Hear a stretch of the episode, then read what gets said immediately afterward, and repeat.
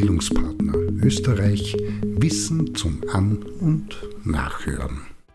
Ein Beitrag zum Thema hm, Ausreden. Eigentlich, so sagen viele, müsste Frau, Mann oder divers gesünder leben, mehr Sport betreiben, sich um Fortbildung kümmern oder mehr in Freizeit, Hobbys und Entspannung investieren und vieles andere mehr, aber, so heißt es schon im nächsten Satz, wenn da nicht der Liebe oder Böse beispielsweise Zeitmangel wäre.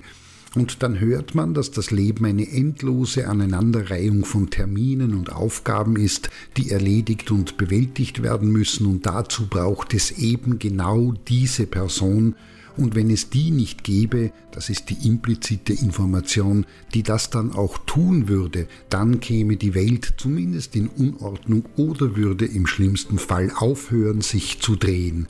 Eine Katastrophe, so der Appell, und das muss dann als Hörende doch verstanden und entsprechend mit Bewunderung gutiert werden.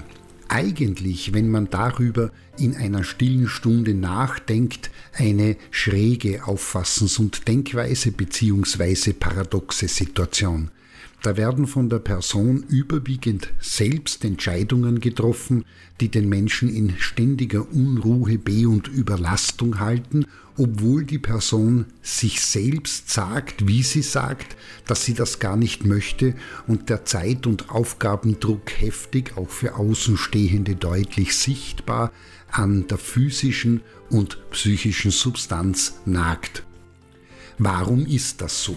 Vorab zur Klärung. Von einer Ausrede spricht man dann, wenn etwas entschuldigend oder erklärend für etwas genannt oder vorgebracht wird, aber nur vorgeschoben und nicht der wahre Grund ist.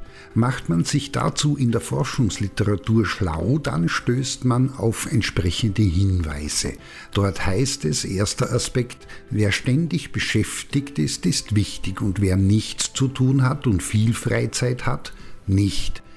Das heißt, dass Menschen, die beispielsweise einen übervollen Terminkalender haben, heute aus der Sicht der Masse der Menschen einen höheren Status genießen als solche, in deren Kalender nur vereinzelt Eintragungen vorliegen. Klarer Grund dafür, zur ersten Gruppe dazugehören zu wollen.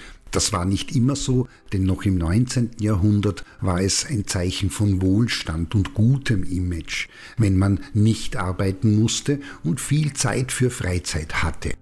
Heute dagegen ist die ständige Erreichbarkeit, Überstunden, Arbeit an Wochenenden und auch im Urlaub selbstverständlich und gehört quasi zum guten Ton, obwohl sich wieder abzuzeichnen beginnt ganz langsam, dass der wahre Luxus Zeit haben ist.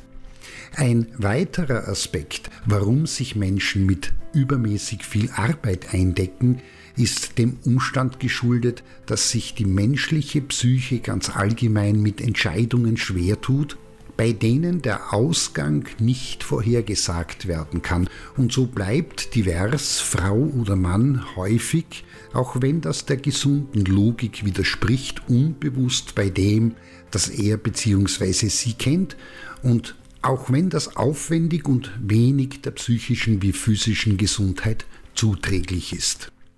Und schließlich findet man in den Studien Hinweise zu einem dritten Aspekt, der darauf hinweist, dass dieses sich ständig beschäftigt halten und im Tun sein auch damit zu tun haben kann, gar nicht selten, da es eine wunderbare und auch effektive Möglichkeit bietet, sich nicht mit sich selbst und all dem, was damit zusammenhängt, auseinandersetzen zu müssen.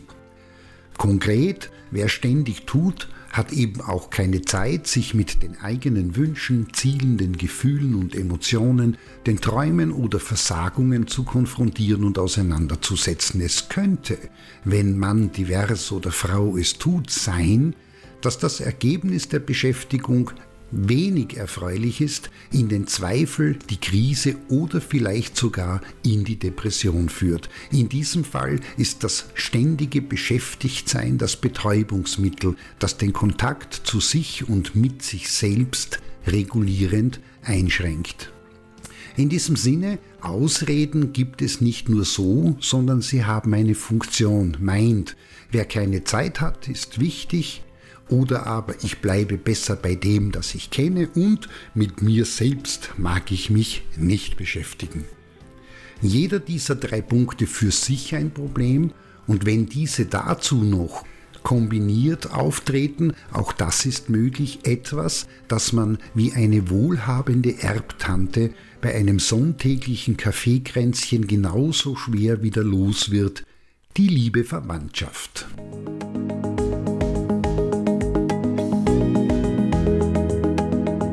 Das war Bildungspartner Österreich Wissen zum An- und Nachhören.